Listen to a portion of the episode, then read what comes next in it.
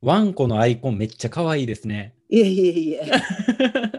ありがとうございます。いえいえ、こちらこそです。今回ね、立候補していただいて、今回収録いただく形になりましたので、立候補いただいてありがとうございます。いえいえ、やったことがないとつい反射的に手を挙げてしまう。いや、今までもそういうゲストさんたくさんいらっしゃって、あの、ぜひ、みよこさんも自然な感じでお話しいただけたらなと思ってます。はい、よろしくお願いいたしまはい、こすち。らこそです。では、ちょっと最初に僕の方から、このコーラジオではコーラの回答者をお招きしてお話しした内容をポッドキャストで配信しています。えーポッドキャストの配信先はコーラジオの、えースペースの概要の方に全部記載してますので、そちらをご覧ください。はいとい、うことで、はい、今回エピソードの、えっと、13回目になるんですけれども、はいえっと、まず今回のゲストをご紹介したいと思います。と今回のゲストが、えー、みよこしじさんに、あ、しじみよこさんですね。はい。やります。よろしくお願いいたしよろします。くお願いいたします。はい、こちらこそです。では、あのまずなんですけど、ざっくりと、あのみよこさんのから自己紹介をお願いして大丈夫ですか？はい。えっ、と、まともな、えー人生からはかなり多分外れて生きてきてるので、えーいろいろ話すと長くなりますので、はいざ。っくり ざっくり紹介で。今は64歳です。で、それで、えー今年65歳になります。で、えっと、仕事は若い頃は演劇やったりとかいろいろやってたんですけれども、えー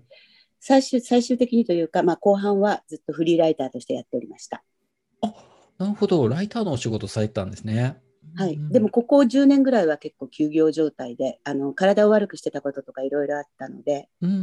ん。うんあとはやっぱり私を支えてくれた相棒が亡くなってしまったので、うん、そこの辺で気力がなくなったというのもありましたし、まあ、そのあたりで仕事の方を少し方向転換もされたっていうような感じなんですね。そうですね、はい、うんう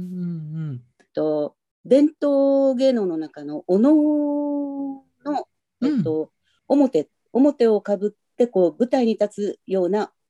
こう大行な大行なっていうか大それたお能ではなくてお能の一部を舞で舞うというあの姉妹というのとあとそはのいお能の、はい、あのお能の歌いの方ですねを、うんえーやっております。それからあとは連句会をやっております。なるほど。あ、おのおの活動の方も今現在も現役でされてるっていう形なんですね。えーとはい、今現在はちょっとあの、コロナの関係でお稽古が滞ってはいるんですけれども、うんうんあの別にやめたわけではないです。かしこまりました。えっと、はい。まあ、今回、まあ、そういったあのお仕事の経歴とかについてもお伺いしていきたいなと思ってまして、ではい。まあ、先ほどおっしゃっていただいた、事前の資料の方でいただいているあの担当の編集者だった方のことについてですとか、あはい。あと、ちょっと過去の回答、だいぶ僕拝見させていただいて、はい、その中であのステロイドの副作用の経験をされてるっていうことで、ちょっと途中でお伺いしていけたらなと思ってますので、はい。すいません、よろしくお願いします。はい、じゃあまずそのお仕事の中の、まあ、今おっしゃっていただいたお能のことなんですけれども、はい、このお能の仕事に携わるってこと、なんていうんやろう。急にそのお仕事にパッと始めるっていうことにはなかなかなりならないのかなと思ってて、いやいや、ちょっとその辺は誤解がありまして、すみません、お能の方は趣味です。あそうなんですか。はい、これはもうあの伝統芸能の世界はプロとアマチュアというのはもうあの天と地ほどの差がありましてあのこれはもうあのプロでやってる方っていうのはもう本当にお家元にあの直結でつながっているぐらいのあのところにないともう完全にあのヒエラルキーの世界ですのであのあのプロの世界プロは教える人アマチュアは習う人というお給料あのお月謝を払って教えていただくでいる身分でございます。はい、ああ、なるほど。じゃあその美代子さん自身が、その、こう、教室みたいな形なのか、まあ、そういう教えてるっていう側の立場ではなくあ、全然違います。はい。そうなんね。ごめんなさい、ごめん。んなさい。私の説明が悪かったでいえいえ、とんでもないです。す。はい。あなるほど。じゃあ、今も、そまあ、勉強しながらって言ったらあれですけど、教わりながら、まあ、そういう披露する場もあって、そこで取材されているっていう感じなんですね。まあ、あの、何でもそうだと思うんですけど、うん芸事っていうのは結局人前でやってなんぼっていうか、結局アマチュアとかっていうのは、うんあの、終点がないわけですよ。どこまでやっても至らないとこだらけですし、うんちょっとうまくできたって、そんなものはもうなんだあの、ね、クソ鼻クソの世界で、あの、全然大したことがない世界なのであのじゃあどこでけりをつけるかって言ったら発表会で人前で披露してそこで一区切りというのがあの、まあ、現実なわけですね。であの人前で一応人様に見ていただくところで一区切りをつけてで次の段階に進むとか次の別のあの課題に移るというのがあのなんていうかな。まあごく一般的な進歩の仕方というか進行の仕方なので、あのもちろんもうあの全然全然こうあの大したものなんかには近づけるわけではないのですけれども、あのとにかく人に見せ見ていただいてであのそこで区切りをつけてで次また頑張ってまた誰かに、どなたかに皆さんに見ていただいてまたそこで区切りをつけてっていう階段を一歩一歩登っていく感じです。あなるほどえちなみにいつ頃からそちらは始めてるんですか？私はお能はそんなに長くなくて、うん、えー、っと6年56年ぐらいの感じかな。ああいやそれでも今、先ほどおっしゃっていただいた65歳ということで、はい、もう60歳に近くなってから始められたという感じなんですよね。そうですね。でも誘ってくれたお友達が大体もっと私よりずっとあの年上のお友達だったのでで伝統芸能の世界っていうのはとにかく年齢層が高くてですね、はい、あの60代なんていうのは小娘ですね。えそうなんですね。はい皆さんは80代ぐらいわさわさおりますえー、すごい。い皆さんあのそういう意味では優しい先輩たちで、まあ、うん、あなたもまだ若いから頑張りなさいよ。というか そういう感じですね。いやあの今回あのこの収録始める前にもあのいくつか、はい、そのおっしゃっていただいた姉妹のあの YouTube の動画とかをいくつか見させてもらったんですけど、はい、やっぱりああいうふうに動きをつけながら声も出しながらっていうのでだいぶハードやなっていうふうに僕感じてて。はい、なんでその60近くなってから新しく始められるっていうのがすごいチャレンジ精神があるんやなっていうふうに僕感じてて。いやあの言っちゃうと、うん、私を誘ってくれたお友達というのが、はい、あの結構人日本のこう割と、まあ、あの老舗の劇団に入れて女優さんをやってる友人で古くからの友人なんですけど、うん、でちょっと私がいろいろ精神的に落ち込んでたりとか仕事も滞ってたりとか、うん、まあ、このまま死ぬまで生きていくんだろうななんてこう思ってた時に、うん、あのちょっといい先生がいるんだけどあんまりお金もかかんないから始めてみないって言って私を引っ張り込んでくれたお友達がいて、はい、でその友達が今まあ80を超えてる現役の女優なわけですよ。だからあのもうあまりそういう意味では、うん、あのなんていうの所詮は道楽の世界なので、うん、これがダメだあれがダメだと言ってガタガタ言ってても仕方がないんですけど、うん、確かに今おっしゃっていただいたようにあの姉妹というのはこう片膝を立ててしゃがんだところからすっと立ち上がるところから始まるんですけれどもそれがあのまるでこの世のなんか重力などとはなかったごとくにすっとまず立ち上がってだからしゃがんでる時はまだ出現してないわけですっと立ち上がった瞬間からこのように出現するところが始まるわけで、はい、あのその時に何事もなく立ち上がるというのは意外と難しいですね。というかよっこらしょというのをみじんも見せてはいけないという。うんうんうんうん、それでまああとはあの動きはもうなんてことのない動きのように見えるんですけどあれは実は手足バランバランで人間が日常生活の中で動く動きとことごとく相反しているので、はい、結構その辺は、はい、あの慣れるまでで何年かはかかってしまいます。あんなシンプルな形でも。ああ、そうなんですね。はい、手足バランバランですね、うん。動画見てるだけじゃ、やっぱりそこまでは全然気づかなかったですね。あ、それを気がつ気づかせないように舞うのが舞であのなるほど気づかせたらギクシャクしちゃうじゃないですか。うんうんうん、だからあたかも自然なことのように例えばこう天人の羽衣のこととかやっぱりほとんどあのお能というのは幽霊の世界なので、うんうん、あのまたこの世のものであってこの世のものではないような動きをしなくてはいけないので、うんうん、どんなにこう厄介ななんていうかなあのちょっと無理のある動きでもやっぱりそれは自然に見せないといけない。いやだいぶ難しさが伝わってきました僕にも。あと、先ほどおっしゃっていただいた、その連句会の方ですかね、その、はい、開かれてらっしゃるっていうことですけど、それも僕からすると、結構その伝統的な芸能活動に近いものなのかなと思ったんですけれども、お能と関連して始められたような感じなんですか？いや、連句の方が実はずっと古くてですね、うんうん、あの、これはね、どれぐらいかな？もう20年近くにはなるのかな、レンクは。ただ、レンクはあの一人で練習したりとかっていうできるものではなくて、座の文芸ですので、必ず、まあ、人がいないと即興でほとんどつけていくんですね。五七五七五七五七七というふうに。うんうんであのものすごく細かくルールがありましてはい。あの例えば秋と春の句は3句えー3句以上5句以内続けるとかここでは月を読むとか、からあの春とあ夏と冬の場合は、えっと、うん。うん1句一句から3句の間で収めるとかあと恋恋をここで読むんだけれどもあの前と前前後であの出す位置を違えるとかそれから一人称二人称三人称あの自他場っていうんですけど字っていうのが一人称の世界、うんうんえー、と他というのが、まあ、二人称および三人称の世界。でうん場というのが人情なし人の姿がない風景の世界。こういうのをうまく散りばめていって三まあ、通常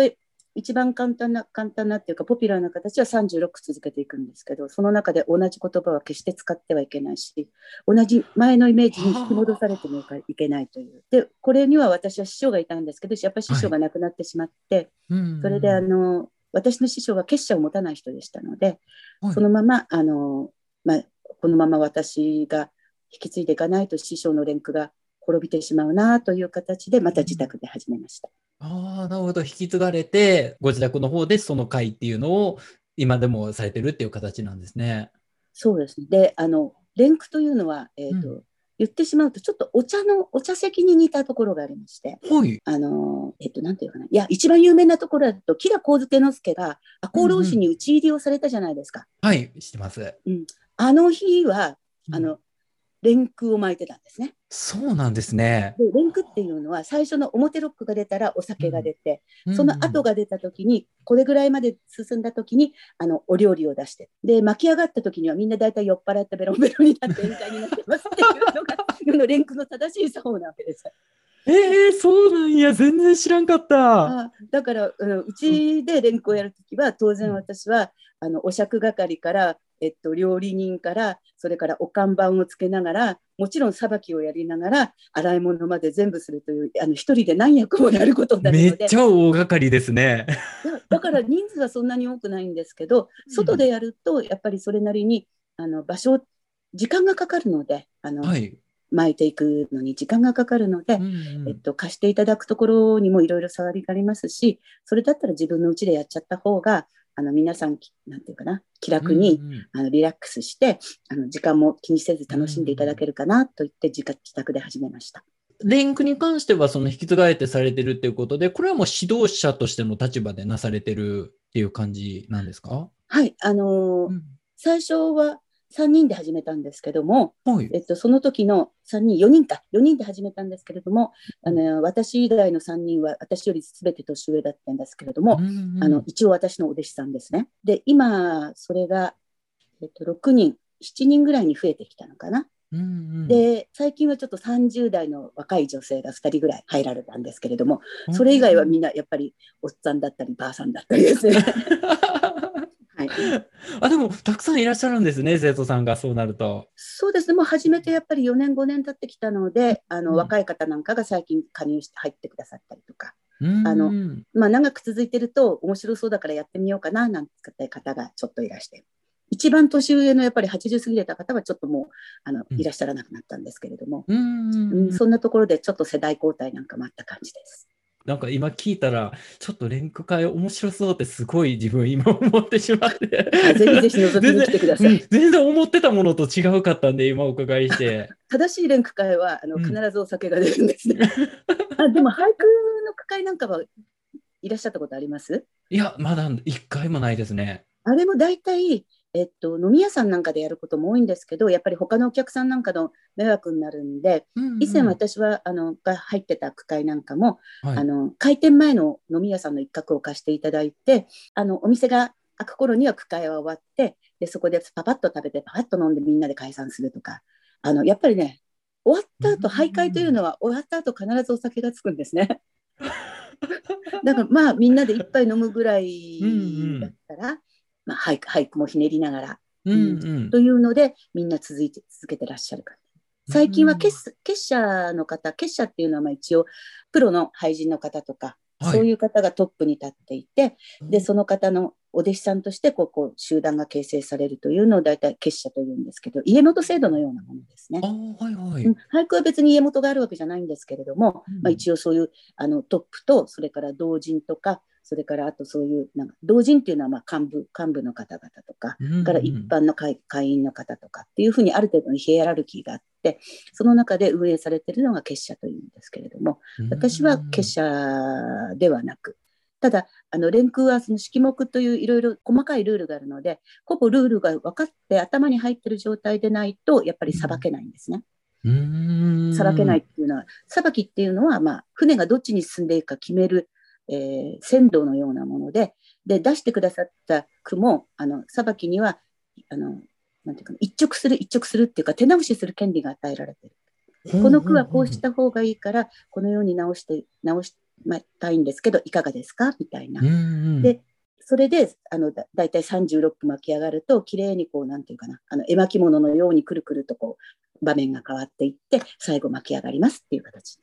なるほど。その、要は全体を見通して軌道修正していくのが、その裁きっていう役割になってくるはい、んですね。そうです。はい。やっぱりそれをするためにも、あの、まあ、経験もそうですし、まあ、そういったルールの知識であったりとか、そういうところが必要っていうところになってくるんですね。そうですね。ルールっていうのはルールのためのルールじゃなくて、そのいかに変化に富んだものにするかっていうの、要するにちょっといろいろ説明すると厄介なんですけど、打ち越しっていう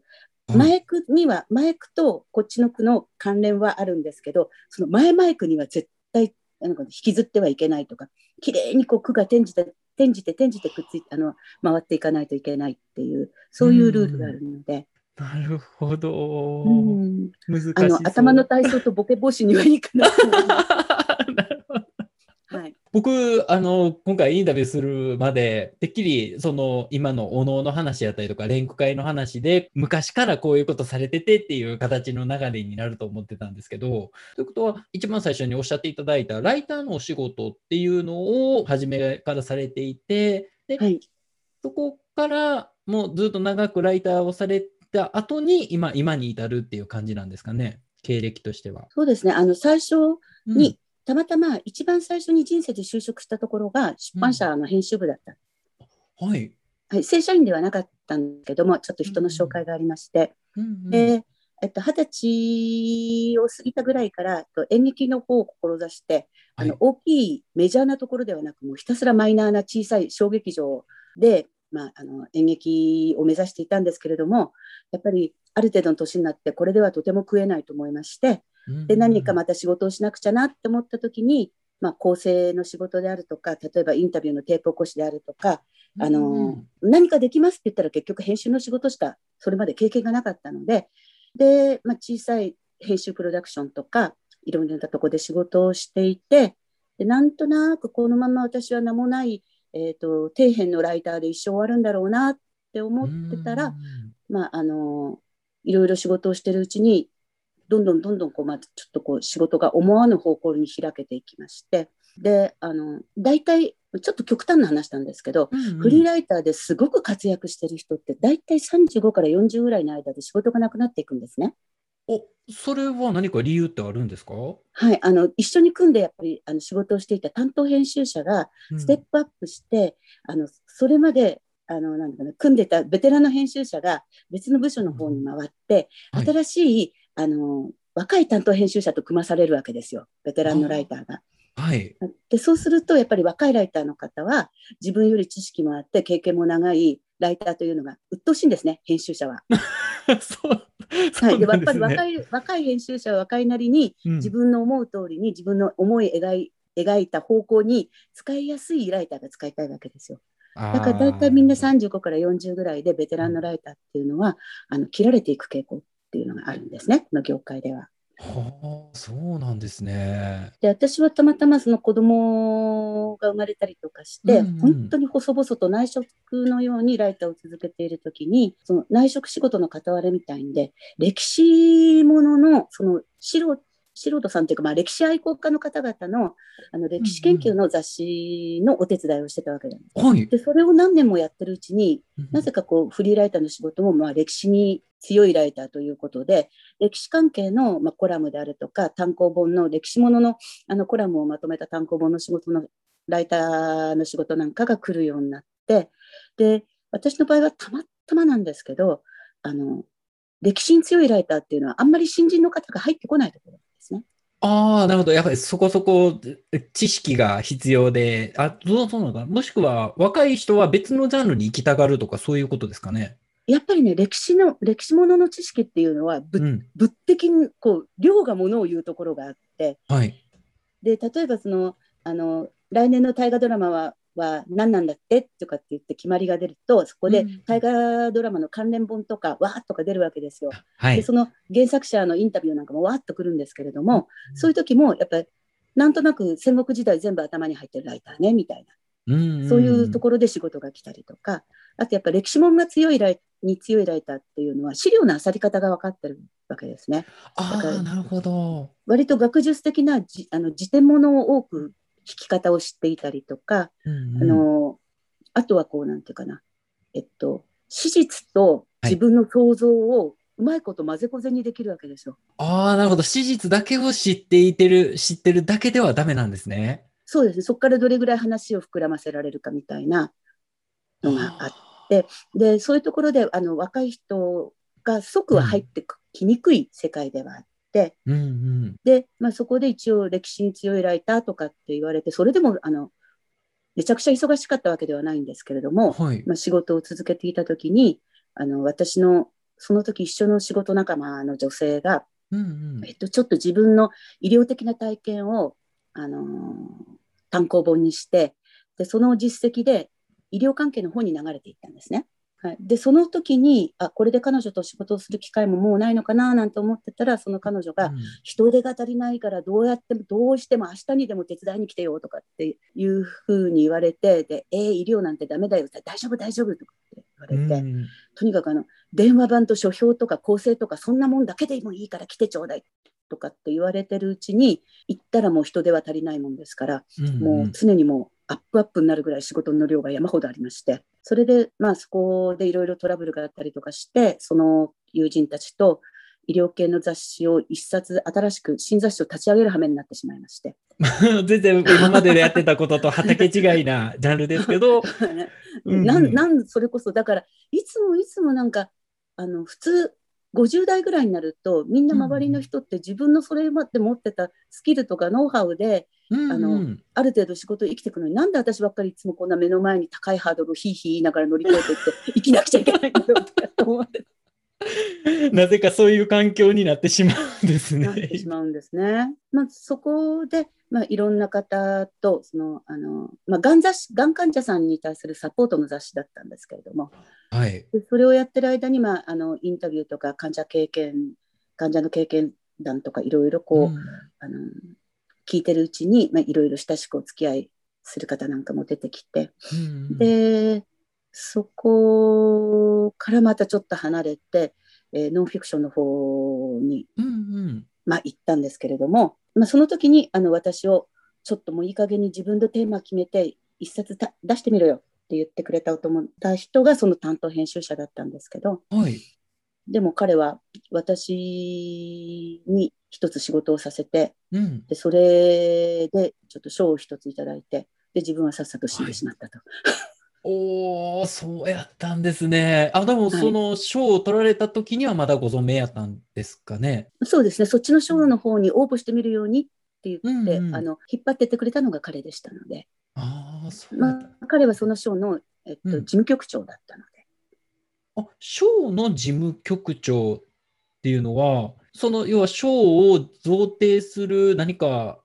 なんていうか出版社の社員で。ああ、そういうことですね。うんうん。じゃあ、その賞をいただいたっていうのも、そのノンフィクションのジャンル。そうですねあのちょうど私がその仕事をしていた時にうん周りで、あの医療訴訟がすごく多くなってはい。で私がこう、まあ、いろいろなところで話を聞いたりとかあと知り合いのお医者さんから、あの証人証証言に立つからあの、うんうん。裁判見に来てとかって言われたりとかして傍聴に行ったりとかいろいろやってる時にはい。医療訴訟っていうのはすごくこうなんだ不毛だなって思ったわけですよ。やっぱり高齢のお母様がうんうんのなんか治療に不備があったからって言って50代60代のお子さんたちがうんうん。10年も、10年10年以上もかけてこう戦ったりとか。でもそんそれそれがとてもなんか私には不毛なことに思えて、うんうん。医療裁判っていうのをお互いがもっと理解して歩み寄ったりとかすることで解決できることがあるんじゃないかっていうのがその時のテーマでしたね。結局それは淡い夢でしたけど。なるほど。なかなか、やっぱりむず難しいところですよね。僕、まだ全然そういうのに関わったことないんで、本当に想像でしかないですけど、やっぱりお互い、その病院側もそうですし、患者さん側のね、方でもそれぞれの立場があって、そこの取材とかもだいぶ、うこう、精神すり減らしながらされてたんじゃないのかな。もうその本の時がまず大変で、あの大学病院のあるあの手術でうん。医療ミスがあったってことを内部告発したお医者さんがいたいらしたんですね。うんうんでその方からあの取材に応じていただけるっていうことで、はい。あのその方を、まあ、本の第一章に持ってきたんですけど、はい。その時に彼は結局大学病院からうん。あの大学病院の名誉を毀損したっていうんで最高裁で敗訴してるんですよ。で私はそれをた取り上げる意味はあったと思ったんですけど私の本が賞を取った途端に反対にその味方であるはずの彼から自分がもう一回また名誉毀損でやられるって言ってはっきり言ってものすごい、えっとなんていうかな、まあ、出版妨害にあっちゃったわけですね。で私なんかはもうそこそこでもう精神的にものすごいめげたんですけど、はい。まあ、その時は担当編集者なんかがノンフィクションっていうのはこういうものがつきつきものだ肝に銘じておけでこういうものと戦いながらじゃないとノンフィクション書けないんだぞっていうふうなことをいろいろ叩き込んでもらったわけです。いやー、すっごい。いやー、僕絶対無理です、それ。でも彼はだから私にとってはもう本当になんか最初はまあチャンスをくれた人でもあったんですけど、もう途中で本当に、えっとまあ、原稿の過失修正なんかに入った時なんかは、うんうん。もう夜中に人を一人みんな帰っちゃった出版社の編集部で、はい。もう机叩いて怒鳴り合ったりとかでも私にとっては鬼であり邪であり悪魔でありうん。で何よりも強いなんあの同志であったわけではい。で私はもう底辺をこう底辺をさまよってこう自分はあの名もなき本当に一回の無名のライターとして一生終わるっていう覚悟はしてたので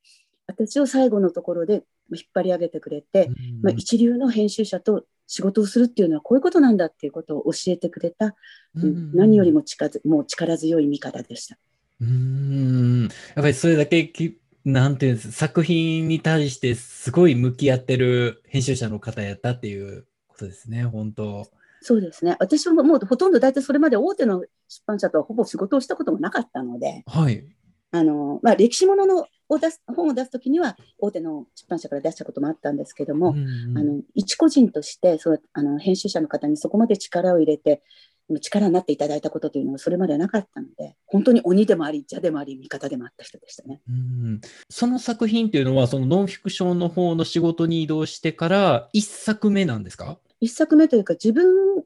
うん。そうフリーライターというのは大体オーダーが来てから原稿を書く仕事ですので、はい。はい、だから自分の作品としてあの要するに彼があのそれまでその編集者があの企画を出せ企画を出せ企画を出せって言い続けてくれたわけですよ。はいここではい企画を出しては跳ねられ企画を出しては跳ねられしてるうちにんこれだったらあのちょっと面白いからやってみる価値があるかなってその代わり何にあの出版できなくても何しても何にも責任取れないけどお前これで走り出してみみたいなおお結構きついですね。そうですね。まあでもそんなもんでですよ。フリーと、まあ、編集者の関係なんていうのは。ううん。んあの保証がなければでも作品を書くって何の保証もあるわけじゃないですから。うんうん、むしろ、うん。あのさっきの歴史の方とはちょっと逆なイメージが今湧いててその歴史関係やとさっきおっしゃったようなその大河ドラマとかがきっかけでフリーのライターの方からこういうのを書かせてほしいって言うっていうよりも向こうの方からこういうのを書いてっていうふうに来るイメージが湧いてたんですけど今のノンフィクションの方やと逆にあのこういうのをで書いて書いてみたいんですけどっていうふうに提案して向こうが OK 出したら GO みたいな感じのイメージを今勝手に想像してたんですけどどうですかね？ちょっとそこ間違ってます？いやえっ、とその歴史のコラムなんかは、うん。もう最初にテーマをあのー企画で持ち込んで、はい。例えばあの今までやった仕事だとこうあの歴史上の人物の恋愛関係だけにこう絞ってあの一冊作ろうとかだからあの、うんあとは食、えっと、歴史の食の側面から歴史のコラムをこう集めようとかそれからあとは、はあの若い頃風遇だった話をバーッと集めてみんな最初は貧乏だったみたいな話にしたりあとは東京のこの街角でこんな歴史の物語でこう歴史的な人物がのこんな人生があったみたいな、だから大体34人とかでみんなで組んで項目出しをして分担をして一冊書いたりとかするんですね。そういう仕事がそれまでは多かったです。なるほど。だ今、あれですね、おっしゃっていただいたような、まあ、作家の方から、こういうのどうですかっていう提案をして、まあ、それでこうが来るっていうところの経路自体は、どちらも変わらないっていう感じなんですね。そうですね歴史の時は歴史の方はとにかく、まあ、あのライター集団とかすごい緩い枠の仲間で仲間たちで、歴史ものが得意な仲間たちで何人かで組んでで今度こんなことやろうと思ってるんだけどやらないみたいなそういうふうに、まあ、軽く言っちゃうとですねそんなに軽くないんですけど、うんうん軽く言っちゃうとそんな感じであの企画がまとまることが多かったです。なるほど。いや、作家さんって大変ですね。今の話聞いたら。移動訴訟の話の取材なんて、もう僕どうやって聞いたらいいのかなんて全然わからないですもんね、本当。うーん私もだからその医療の方っていうのはそっちに行くつもりはなかったので結果的にまあそっちの方に流れたっていう形だったんですけどでもその後にその担当編集者にあの受賞後第一作をどうするかってこう言われた時にはい。あの私はあの今一番医療で問題になってるところっていうのははい。死への合意に関してっていうとちょっとこうきつい感じがするんですけれども、んうん。あのどこかで死ぬっていうことを受け入れないといい。医療が受けられない、自分が死ぬはずないなんとか生かせって言ってると、はい。あのどんどんどんどん医療がおかしな方向に行くんじゃないかっていうすごいこうあの直感というかそういうのがあってでいい医療を自分が自分に最適ないい医療を受けたいって死ぬまでの間を有意義に過ごしたいと思ったら、うんうん。死ぬことを受け入れないとあのいい医療っていうのが受けられないんじゃないかっていうのが私のあの考えとしてあってうんでうんあの死への合意今日本の医療に一番あの足りないのは死への合意じゃないかっていうふうにはい。思ったわけです。で死ぬことを隠してるからどんどんどんどん医療が変な方に行ってしまうしうんうんで、あの患者と医者の間関係もこじれてしまう。まあ、今はあの在宅とかいろいろこうあのいろんな考え方も出てきてますけれどもはい。例えばがんの患者さんなんかにしてもあの死なないことが打ち勝つことであってででも人間っていつかは死んじゃうんだったらそこの着地を自分できちんとあの抑えて足場をそこの着地地点の足場を固めておきたいっていうのも一つ私はいい医療を受ける条件じゃないかみたいなことを、うんうん。でそれをなんとか本にできないかと思ったんですがその時の担当編集者とは、まあ、人間は死ぬことなんて考えたくないんだよって死ぬ本なんて絶対売れっ子ないからダメってああ、されたりとかして。はいそうだから死ぬ可能性をうんきちんと医者の方が示してくれないから、あの患者の方もピンとこないっていうのがあるんですよね。うんうんうんでもこのまんまだとし本当にどれぐらいの確率で死ぬ危険性もあるんだってことがあってから初めて、うんそのなんかな治療に進めるようなことっていうのは私は結構大きいんじゃないかっていうふうに思ってたんです。まあそれがある程度、いついつぐらいまでに死ぬ可能性が高いとかっていうのが分かっていれば、それに沿って、こう人生の、なんていうんですかね、こう、それまでにどういうふうに生きようとかっていうところが決められて、より納得できる生き方ができるんじゃないかっていうことなのかなと思ったんですけど、合ってまあ、ますかね、そ認識は。そんな感じだと思うんですけれども、うんうん。私もまだ死んだことはないんで偉そうなことは言えない そうですよね。みんなわからないですよね。そうなんですね。だけどうん。あのやっぱり寿命の話とかするとうん。あのなんていうかな縁起でもないとかね、あやっあ、ううんそんなこと口にするもんじゃないとかね。私も友人がんになった友人なんかを見舞いに行って、まあ、確かに人間は死ぬまで粛々と生きていかなくちゃいけないんだよっていうふうには言ったりはするんですけれども、どんなことがあっても死っていうのは嫌おうなく来てしまうものだから。うん。自分がどうのこうのできる問題ではないからでもだから余計にないふりはできないんじゃないかっていうふうには思うんですけど、この辺はちょっと難しいんですけどね。うんうん。いや、わすごい、なんか今僕も考えさせられました。な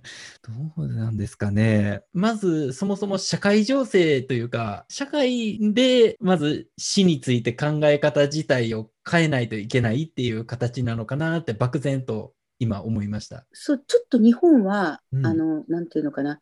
言っちゃいけないこととか、表沙汰にしないこととか、うんうん。あの、みんなで見ないふりをしすることに対して合意しましょうみたいな、はい。そういう感じがあるように私には強く思えたので、もし原稿、原稿というか、ノンフィクションを、もちろん優れたノンフィクション作家の方というのは、当然その辺はもう踏まえられてるわけですが、うんうんその辺のなんかこう、暗黙の、暗黙のその合意みたいなものに関して何か書けないかなというのは思ってたんですけれども、うん、でもうちの娘が、私の娘がその時にやっぱりちょっと摂食障害だったりとかしたこともあって、で、まあ、精神科医療にすごい絶望したりとか、日本の精神科医っていうのは本当に何もしようとしないんだなとか、まあ、そういうことも含めてですね、うん。もうそういうことがもあってあの仕事が停滞してしまってでもあこれはもう私の出る世の中に私の出る幕はないなって私はもうここで終わった人間だっていうふうに思ってた時にそのお友達からおのおの世界に誘われたっていうのがありました。ああ、なるほど。じゃあ、それまでの間っていうのは、その、連句もそうですし、あ、あ、でも連句は、その間もされてたんですよね。連句は連句とか俳句っていうのは、うんまあなんかあのちょっと方向は違うんですけど言い訳しちゃうと、はい。あの文章を書いてたりあの言葉のボキャブラリーに対するトレーニングみたいなところがあるので、はいはい。はい、特にあの歌の作詞なんかやってらっしゃる方はあの多いですね。とてもあの俳句とかやってらっしゃる方とか。ああ、なるほど。作曲家の方とかも、作曲家とか作詞家の方なんあ、か作詞は割と。家ですよ。ね。はい。うん。うんあの結構文章を書いたりする方なんかはやっぱ俳句とか連句はそんなに人口は多くないんですけれども、うんうん。あの句会とかやあの俳句を作ってらっしゃる方とかは多いみたいです。そうなんです。それも初めて知りました。うんじゃあ、そのライターの仕事の、まあ、延長線上って言ったらあれですけど、まあ、両方ともに、こう、相互に役に立つかなっていうことで、俳句とか、まあ、連句の方も始められたっていう感じなんですね、その途中から。えっ、とあれ？違う？いやいや ごめんなさいかっこよくとそうかっこよよく言うとそうなんですけれども、うんうんあのまあ俳句や連句は、えっとまあ、あくまで余興なんですけれども、まあ、一つの作品に仕上がるところがそれはそれで面白いというか。うんうん私が入ってる俳句のグループがうん。うん。大体あのやっぱりあの主催者が編集者元編集者だった方でフィクションライターをしてた方とか、あとメンバーもあのやっぱり他の他にも他のライターの方とかそれからあとはあの小学校の教科書なんかにも作品が載ってる詩人の方とかそういうのがメンバーだったりとかしてるのでまああの異業種は異業種ながらにうん。あのなかなかその代わり結社じゃないから全然うまくならないんですけどみんな、まあ、あのみんな自分たちの世界を持って面白くやってる人たちです。うーん、なるほど。ちょっとガラッと話変わるんですけど、あの、ちなみにこれまでのコーラジオの放送とかって聞かれたりはしていただいてました？どうですか？えっとね聞こう聞こうと思いながら、うん。夫が今リモートで家で仕事をしてるのでああ、そあうなんなかなかなかなかこっそり聞こうとか思っててなかなか すいません。あの後でまとめて聞くつもりでおります。えいえ、全然そ,、うんそういうつもりではないんですけど。今じゃあ、その、ご主人様は、えっ、と、ご自宅でリモートワークをされていて、はい、今日はたまたまちょっと外に出ているのでこの時間にここの隙間があるとかいう感じすいません、めっちゃ気い使わせやいやいやいてや非常に助かってます。結構じゃあその自宅で連呼会やるのとかも結構スケジュールその旦那さんの仕事とかも考えながらしないといけないでも2ヶですよね月に1回ですので、大体もうあのそのその連句の会の時に次の日程をみんなで話し合って決めてますので、うんうんで前もってもう言っておけば、その日は、えっと、会社に行ってくれたりとかしてます。いやでもお互いにそのなんでやってることを尊重しながらスケジュール合わせてるってすごい素敵やと思います。いいと思います。もうやっぱりあの私の今のここ、今ここでお話してるのが仕事部屋なんですけれども、あのこの仕事スペースっていうのがもともとがあの全く違う仕事をしてる人間が一つのあのプリンターとか一つのファックスを使うことで、ちょっとこう、スペースを作っているので、あの、うんうなんというか、あの二人の人間が同時に仕事をするようにはできてないんですね。ああ、なるほど。完全に一人で作業するように、こう、なんていうんですか、僕、配置とかがされてるようなっていうか感じなんですあの夫は、まあ、あの理系人間ですのでエンジニアなんですけどはい。あのリモートでし仕事をしてるときりなしに電話がかかってくるわけですよね。でパソコンの画面を見ながらずっと電話でこうあなんていうかなあの、はい。あのやり取りをしながらここの図面がどうのでここがここの数字がどうでこのじゃあこのテストをいつに入れてとかっていうことをやってるので私が仕事をするスペースは今ないんです。あ、みよこさん、ご自身の仕事部屋っていうのは、今のところ、ないんですね夫に取。られてしまいました。それは、あれですか、もしかしてコロナ禍に入ってリモートワークになってとかっていう流れなんですか？そうですね、夫もでもコロナになる前にちょうどうん8ヶ月ぐらい体を壊してて自宅療養してたので、はいうんはい。でその時に仕事に復帰するかって言った頃からコロナが始まったので、そういう意味ではリモートはあの致し返しという感じで。通勤しなくて済んでるところはいいんですけれども、うんううんん。まあ皆さんね、リモートで生活振り回されてらっしゃるのは世の中どどこどこの割とご家庭でもあるような話ですので、ねえ、もうどうえ、どういうふうにこう自分たちの生活をこうそれに順応させていくかっていうところを皆さん確かにあのいろいろ工夫されてるところなんかなと思います。わそうですね。うんかりました。ちょっとじゃあ私生活にも触れられたところで、あのはい。ちょっと僕が聞いてみたかったことを、あのちょっと冒頭にもお伝えしたんですけど、あのステロイドの副作用の経験をされてるっていう回答はい。を僕も拝見させていただいて、もう美代子さんその体験されたっていうことやったんで、もうね、全然動けない状態になるじゃないですか、本当に。はい。はいステロイドの副作用を経験された時っていうのは、えっと、もう美代子さんはご結婚はその時はされてた形なんですか？はい、あの私は、えっとそのステロイド剤を使ったっていうのが、うんえっと、結局消化器の病気だったんですね。はい。であの、まあ、自己免疫性のあの病気だったんですけどもうとにかくあのおかしいおかしいおかしいって思いながらあの病院行ったらはいその場で入院ねみたいなして、もうと当日から入院になってしまってでもう点滴でバンバンステロイド入れてもうは鼻チューブと鼻チューブと点滴につながれて。うんでもうそういう時っていうのはステロイドはもう使うしかないんですねしょうがないんですね。うんそうですね。うんうん。で結局あの絶食なので絶食でご飯が食べられないので3ヶ月ぐらい入院しててあのおかゆが食べられるようになった時には退院だったんですけどうんうん。結局その入院してた時のあのステロイドのリバウンドっていうのは退院してから来たわけですよね。家に帰ってからあの今から思うとそのスステロイドの副作用がひどかった時っていうのはもう抜けかけてた時ですよねやっぱり。その時はまあ初めてだったんで分からなかったんですけれども、うんうん抜けかけて回復していく過程で出てたのかなっていう感じああ、うんうんううんん。だからまああのいろいろ私はあの、まあ、最近は安倍元首長と同じ病気なんでちょっとあの社会的なこう知名度も得てきたんであの潰瘍性大腸炎という病気なんですけれども、うんうんうんあの要するに寛解した時にできるだけ自分の体が自然な状態に戻っていくしかない。うんうんで私は消化器の病気なんであの栄養障害が起こっちゃうわけですね何も食べられないから。ああ、そうです。消化吸収がもうできなくなっちゃってるから。で、それをやっぱりこう、栄養状態を良くして、うん消化吸収をちゃんとできる体に持っていくっていうところが、あの、一応一番長く時間がかかるし、大変なことなのかなっていうふうに。うんうんで、今はちょっと私はあまりもう強い薬を飲みたくないって、こう強い薬は飲めば、まあ、ステロイドもそうですけど、炎症は収まるんですけども、はい。あの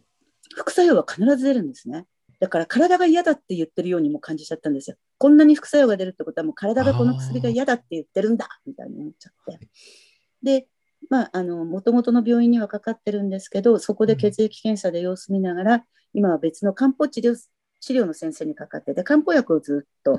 飲みながら全身状態を整えていく。で、まあ、糖質制限しながら栄養をちゃんとこう整えて、ご飯をだから玄米を炊いたり雑穀米にしたりとかあとタンパク質いっぱい取ったりとかうんうんそういうような、まあ、栄養療法と、えっと、漢方薬とそれからできるだけお金ながらできるだけ強い薬は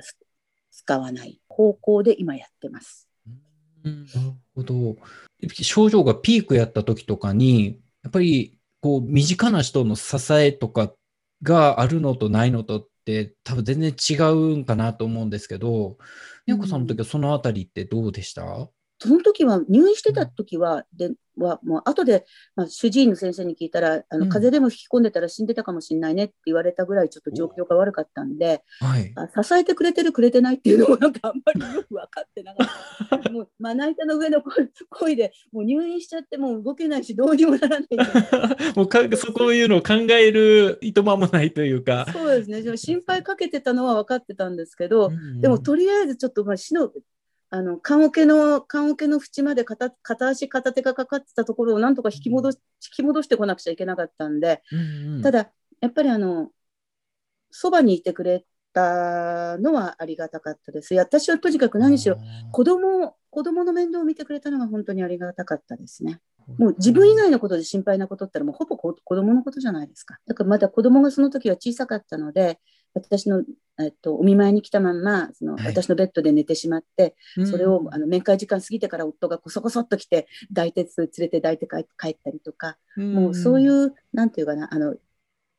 ルール違反すれすれみたいなところで、はい。あの調理需要を合わせて必死にこういろいろできる範囲で動いてくれたのが本当にありがたかったです。あー。あのちなみに今、大腸炎っていうお話もあったんですけど、はい、あのどうどうなんですかね？あの僕があまりじゃちゃんとした知識がないのでちょっと聞いちゃうんですけど、なんかその安倍元首相の時とかもこうなんかいい薬ができた、できあのできてないとかっていうような話が出たりした時もあったと思うんですけど、うんまあ、そのあたりの治療とかっていうのは、そういう特効薬っていうのもようなものができたりしてるような感じなんですかね？いえいえ、あの潰瘍性大腸炎っていうのは、まあ、クローン病も同じような病気なんですけど、あの難病ですので、要するに特効薬はないですね。治療法はないです。対症療法だけなので。うーんだから対症療法のためにずっと死ぬまでその免疫抑制系の強い薬を飲んでいくのに、私は飽き飽きしてし、辟易としてしまったわけです。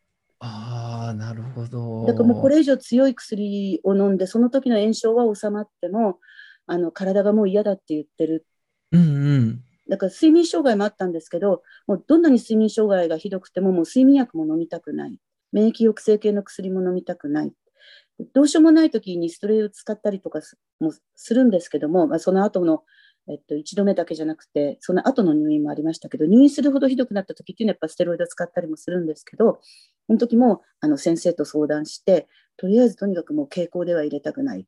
あの肝腸みたいな形で形で腸に直接入れればあの全身には回りにくい皮膚障害も出にくいとか切る時も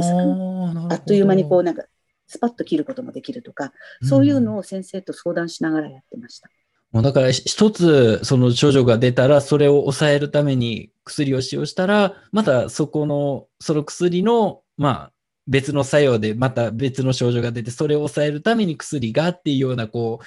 い言っちゃえばループみたいな形になってしまうのがやっぱりすごい辛いっていうところですよね本当。そうですね特にやっぱり女性は50前後ぐらいで閉経とかいう問題もありますし、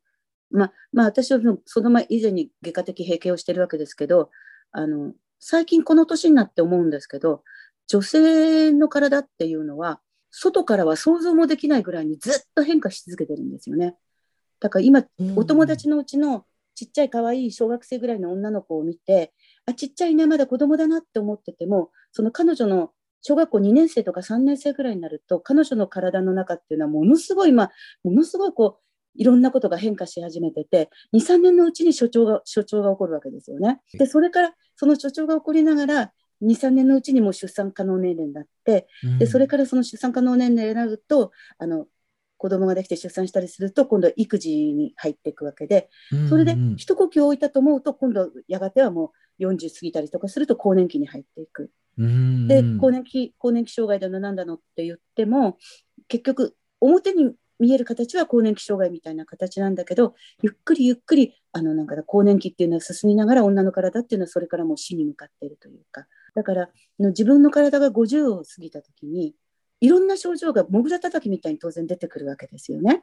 あの更年期と合わせて。うんうん。とそこその時にあのなんかな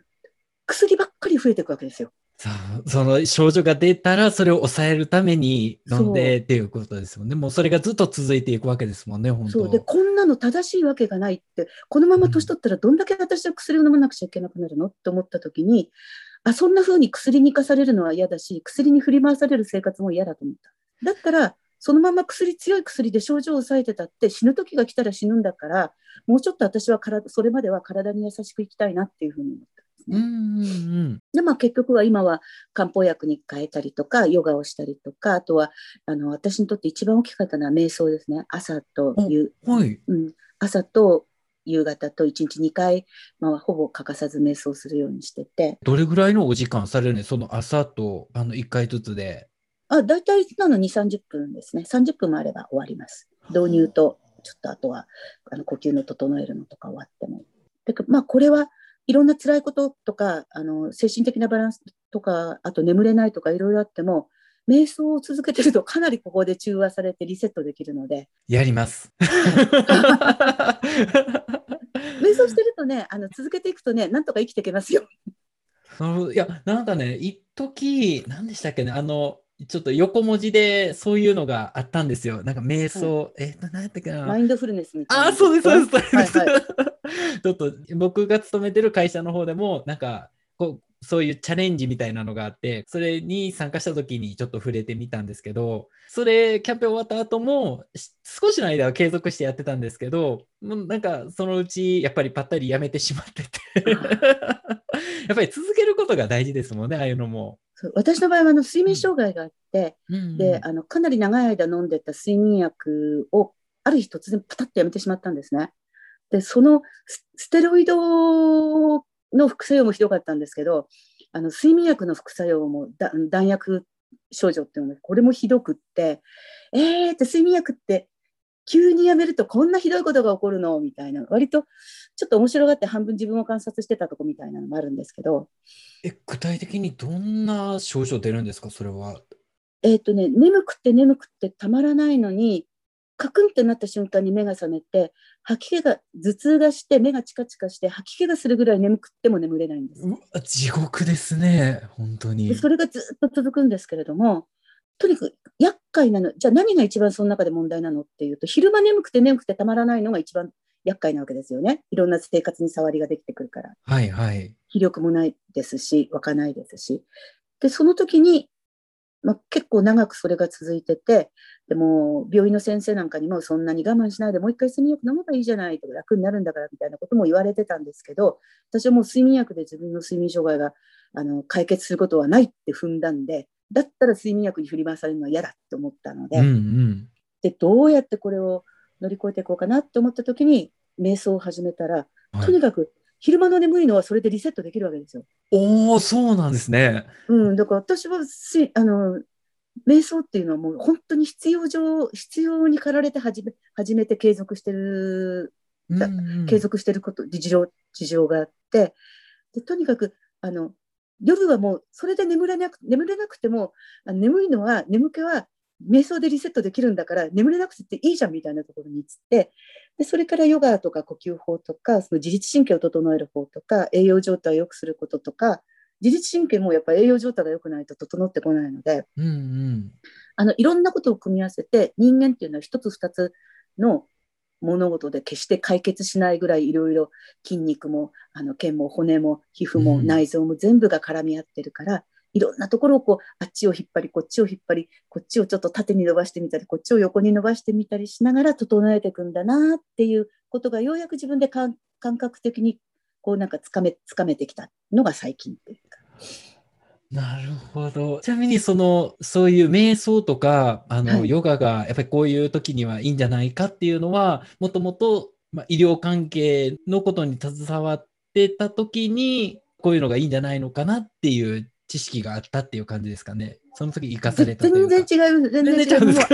うんあ、やってみようって飛びついて、よかったら続いてるって感じですね。で、ヨガはたまたま、あの、私のしお世話になってる腰を痛めたりいろんなことをやった時の整体師さんが、奥様がヨガの先生で、で、お子様が3人いらっしゃったんで、自分のヨガ道場を、ヨガ教室としては、あの、教室は持ってなかったんですけれども、うんうん下の双子ちゃんが、の幼稚園に入った時に、はい。これだったらちょっともう一回ヨガを再開しようかなって言った時に私の自宅に来てくださってあのしご指導くださってる。それが今もう今もう4年ぐらい続いてます、そちらも今も継続してされてるんですね。まあ、ヨガは週に一遍ですけど、うん。でもあの続けられる範囲で毎日少しずつではやるようにしてますけれども。いや、すごい。いろんなことを今でもこう継続してされていて、エネルギーがすごい美代子さんあるんやなっていうのをすごい感じました。ないですよ。なんかこれえーああるんじゃないですか？えもう私なんかだって半分死んでると自分で思ってるんですけ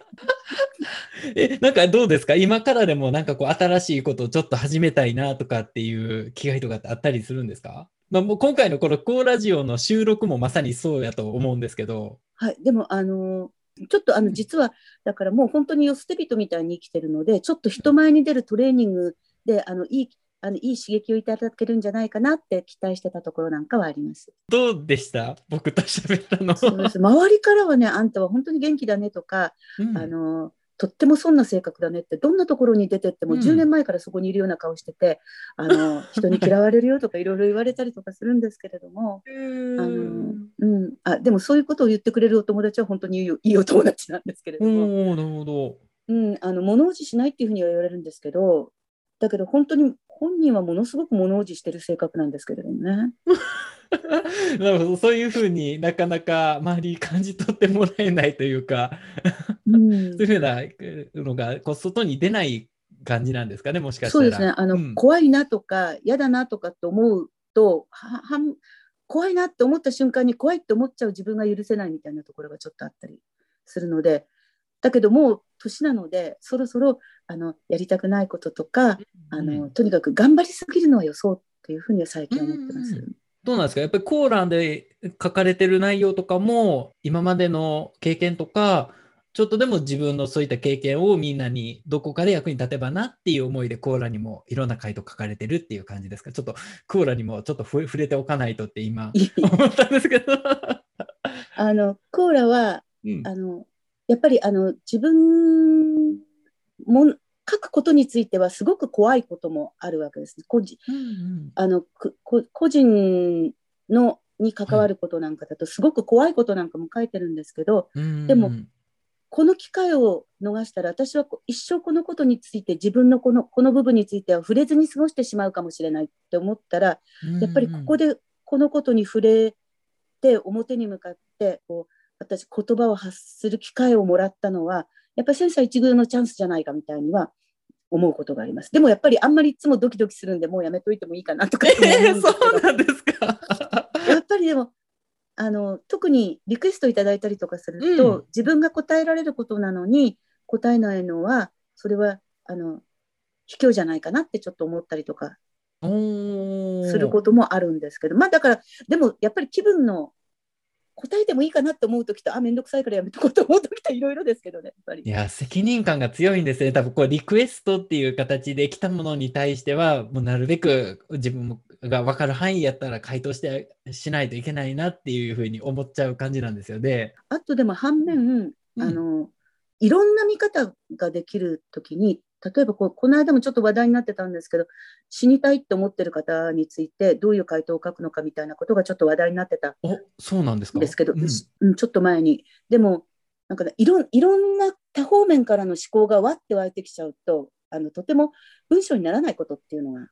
あるんですね私の場合。とこれを全部説明できるんでなければ一言も言わない方がいいのかなみたいな時も結構多いので、そういう時は、まあ、弁解することはできないので、うん、そう弁解することができなければもう沈黙するしかないじゃないですか。うんうん。っていうこともやっぱりすごく多いですね。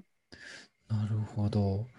僕、最近話題になったって言ったら、あなたが20代だった頃の写真を見せてくれませんか？っていう質問に、なんかすごい皆さん回答されてるのが 印象的やって、美代子さんもこれ回答されてましたよね。はい。あれもだから、えっと思ったんですけど、私、あの結婚2回目なんで、あの1回目の結婚のところなので、今の夫に喧嘩した時にね、若い頃の写真全部捨てられちゃったりとかしてたのもあった。本そ当にんなことあっだたんですね。からね、ここで回答しないと、この写真はもう一生日の目を見ないと思って、どこか世に残しておかないとって思ったんですね。まあ、あのこんなこのこの私が死んだらこのままこの写真は捨てられておしまいだと思うとちょっと最後に、うん、うん、あのもう一回人の目に触れるところに乗っけてあもう一回っていうか初めてですね人の目に触れるところにちょっと一回ぐらいは載せておこうかなっていう感じ。うんうんわかりました。うん、あの今回このあのコーラジオのエピソードを投稿する際もあの、はい、リンクの方でこちらの回答の方を貼っておこうかなと思うんですけど いいですか？もうそれをお任せいたします。はい、わかりました。はいそうですね。ちょっとじゃあ大体今で1時間ぐらいは実はもう経ってるんです。そうなんです。めっちゃ早いんです。うん、どうですか？何かその、これ基本的には聞くのってコーラのユーザーの方がメインで聞かれる形なんですけど、はい、何か特別お伝えしたいこととか、こう宣伝とか、はい、はい、あの取り留めのない話で申し訳ありませんでした。拙い話ですが、あの一生懸命あのリードしていただきましてあのありがとうございます。とコーラは皆さんあのとても素晴らしい博識の方が多くて、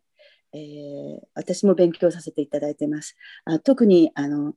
今まで知らなかったことを黒であの読み漁っては夫に「ねえねえこうだったんだよ。知ってた」みたいにして夫によくあのあれしてます。いろいろでもあ本当にあの自分で思いがけないような知識がいっぱいふっと何気なく日常的に入ってくるのはとても素敵だと思います。うん、と私はあのあまり器用なたちではありませんけれどもあの時々なんかあもうやめた方がいいのかなって思いつつでもやっぱり戻ってきてあやっぱりいてもいいのかなみたいに、うんうん、あの楽しませていただいてますこれからもどうぞよろしくお願いいたしますはいありがとうございますではそうですねあの今回エピソードの13だったんですけれども、今回は、えっと、ゲストが、えー、志美代子さんでした。本当に貴重なご時間いただきましてありがとうございました。いえいえ、こちらも本当にありがとうございました。楽しかったです。